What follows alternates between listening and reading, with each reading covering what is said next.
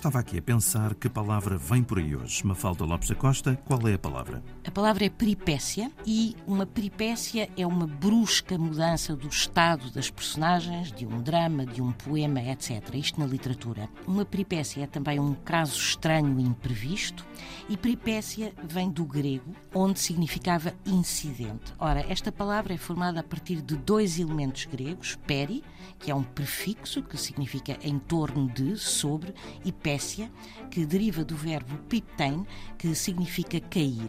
Etimologicamente, ou seja, na origem, uma peripécia significava assim um acontecimento súbito, uma passagem brusca de um estado para outro, mas também um encontro inesperado, algo que caiu uh, sobre alguém ou algo. Muito bem, a palavra do dia tem edição de Mafalda Lopes da Costa.